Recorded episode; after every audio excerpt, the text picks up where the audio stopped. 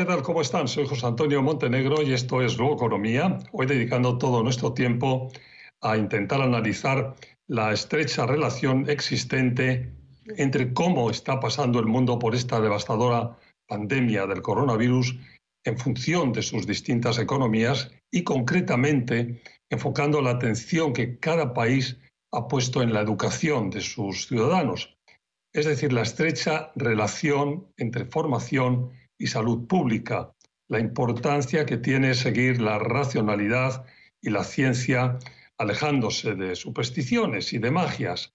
Definitivamente hay ejemplos claros en países como Japón, Corea del Sur, que aún antes de disponer de vacunas consiguieron mantener unos índices de incidencia relativamente bajos de la pandemia, gracias a que su población siguió las guías de actuación de la ciencia de forma rigurosa. En nuestra región fue interesante en ese momento el funcionamiento en esa misma dirección de Uruguay, luego vamos a comentarlo. Y lo que unifica a muchos eh, o a muchas de estas experiencias más satisfactorias que otras es claramente una cultura de respeto por la educación, la formación, la ciencia, el bien común, que a nivel económico significa presupuestar con determinación siempre esos capítulos, porque una población bien educada y formada es la mejor garantía de progreso. Pero además en momentos de crisis, como lo es el actual de la pandemia, es una pieza clave para que puedan implementarse con éxito políticas de salud pública, porque la población, la ciudadanía las entiende, las acepta y las sigue. Mm, los lamentables movimientos antimáscaras o antivacunas en países más y menos desarrollados coinciden con mucha frecuencia con movimientos que rechazan la ciencia. Y bueno, la ciencia no es perfecta ni es infalible, pero igual que cuando vuelas quieres que el avión que te está llevando esté llevado por un piloto bien entrenado, cuando se trata de salud pública hay que oír a los médicos, hay que oír a los científicos, nunca a los charlatanes. Pero para profundizar más en esa relación entre pandemia, educación y economía y en los resultados que esas vinculaciones tienen para la prosperidad y la buena marcha de los distintos países, vamos a conversar a la vuelta de una rápida pausa con Judith Mukherjee, director de Rating Soberanos para América Latina en Standard Poor's S&P Global. Enseguida, aquí en Globo Economía.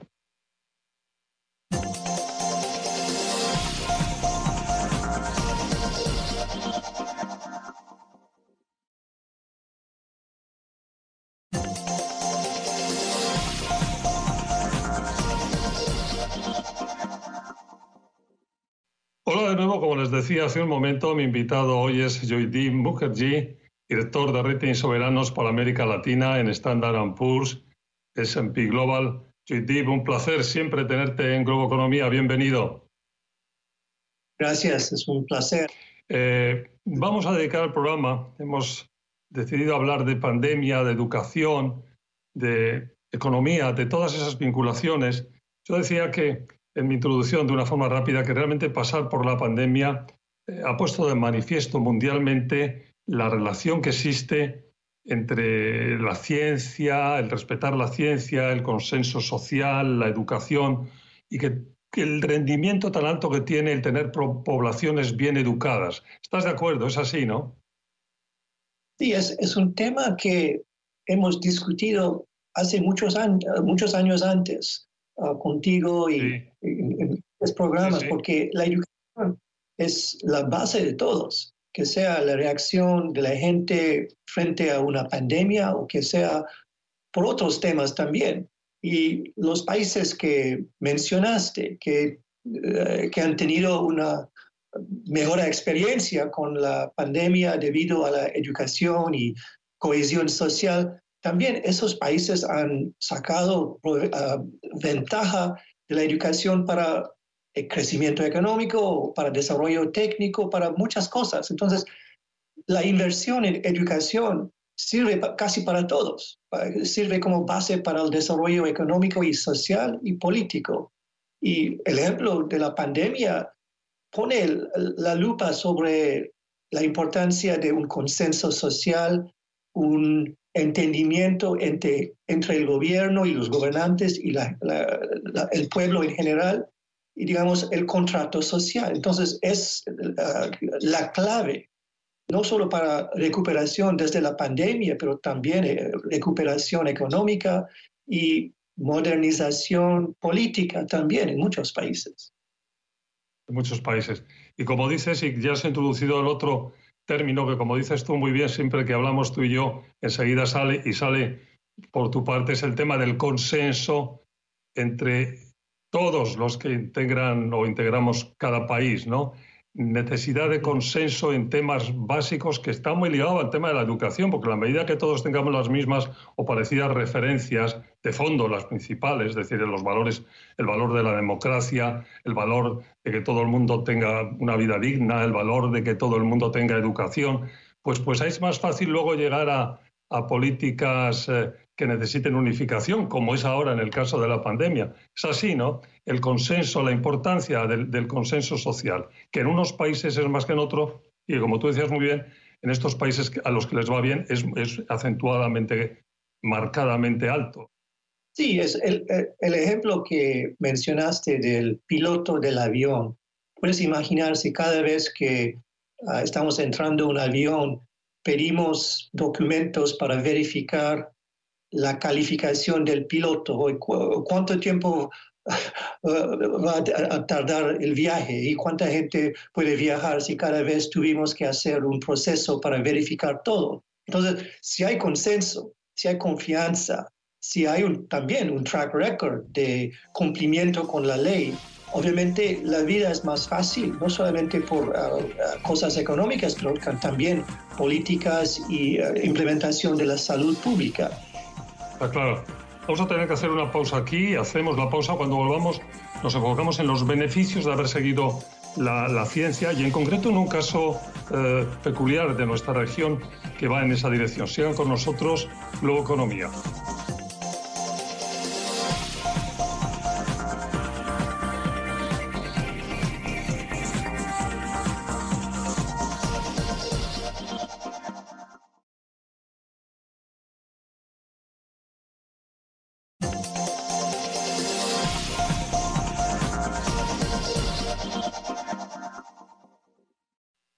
Estamos de vuelta, Globo Economía, Pandemia, Educación y Economía con Joydeep Mukherjee, director de Rating Soberanos para América Latina en Standard Poor's, S&P Global.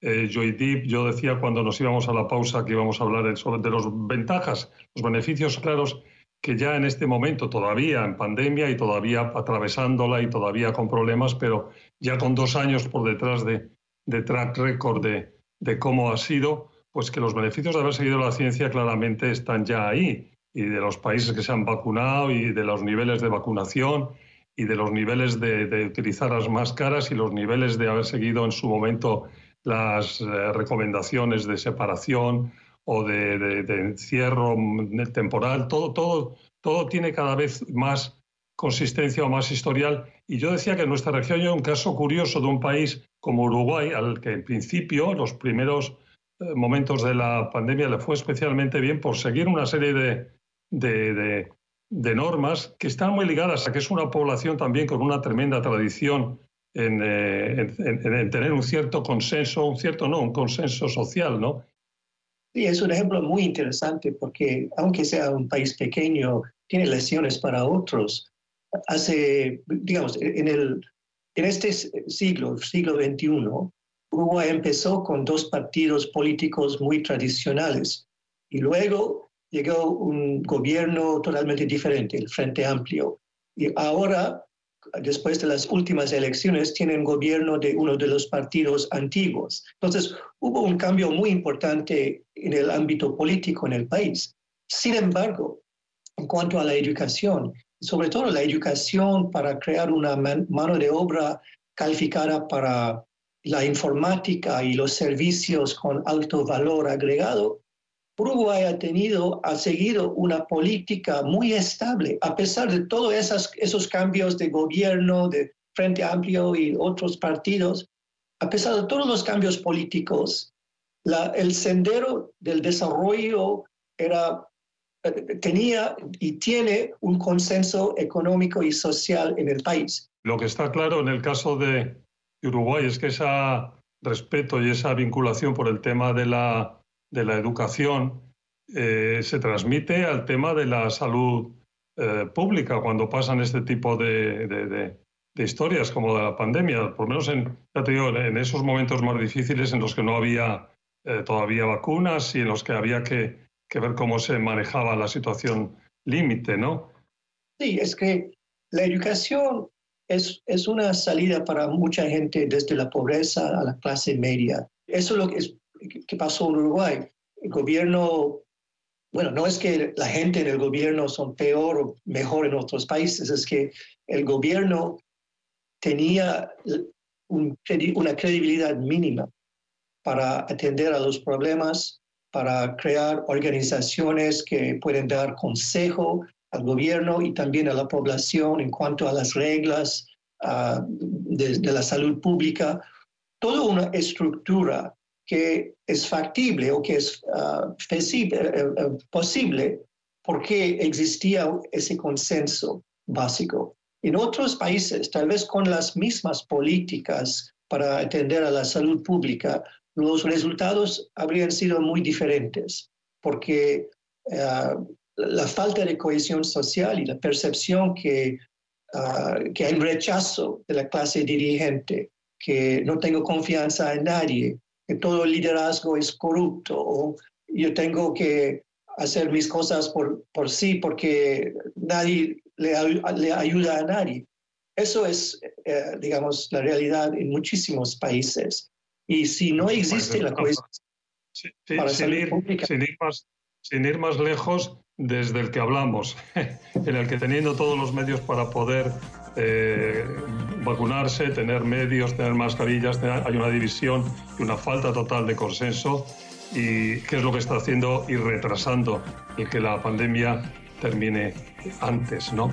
O, se controle antes. Bueno, perdona que tenemos que ir a una pausa, la vamos a hacer cuando volvamos, nos ocupamos de la conveniencia, con todo lo que hemos dicho, de reforzar en todos los países y concretamente en nuestra región todo lo que tiene que ver con formación, educación de la población, de la ciudadanía. Volvemos con más economía.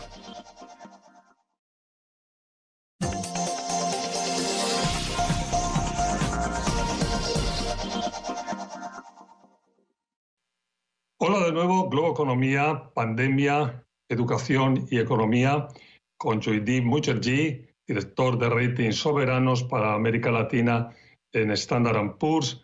Eh, Joydeep, este bloque decíamos la conveniencia de reforzar el gasto en formación, por las razones que decíamos y porque es una prioridad o debería de ser una prioridad en todos los, en todos los países. Y que en nuestra región a veces hay gastos, porque no solo el tema es eh, reforzar el gasto en educación, sino también ser eficiente, eficaz en la forma de, en la que se gasta, obviamente. Eh, y, en ese contrato social, ¿no? De fondo que tú decías que tiene que ver eh, todo, ¿no? Para tener éxito. Sí, porque, bueno, el legado de la pandemia, hay, una deuda fiscal, hay una deuda social y política, y hay un, un debilitamiento de muchos, muchas instituciones públicas. Entonces, para atender a todos los problemas hay que eh, empezar con una base de educación que puede servir como una ancla de la sociedad. Los países no pueden crecer como ah, los países asiáticos si no hay una mano de obra comparable, si no hay una oportunidad para la gente, porque, bueno, la región ya tiene sobre el papel el acceso a los mercados de Estados Unidos, Europa y otros países. Muchos países tienen tratados de libre comercio con el mundo.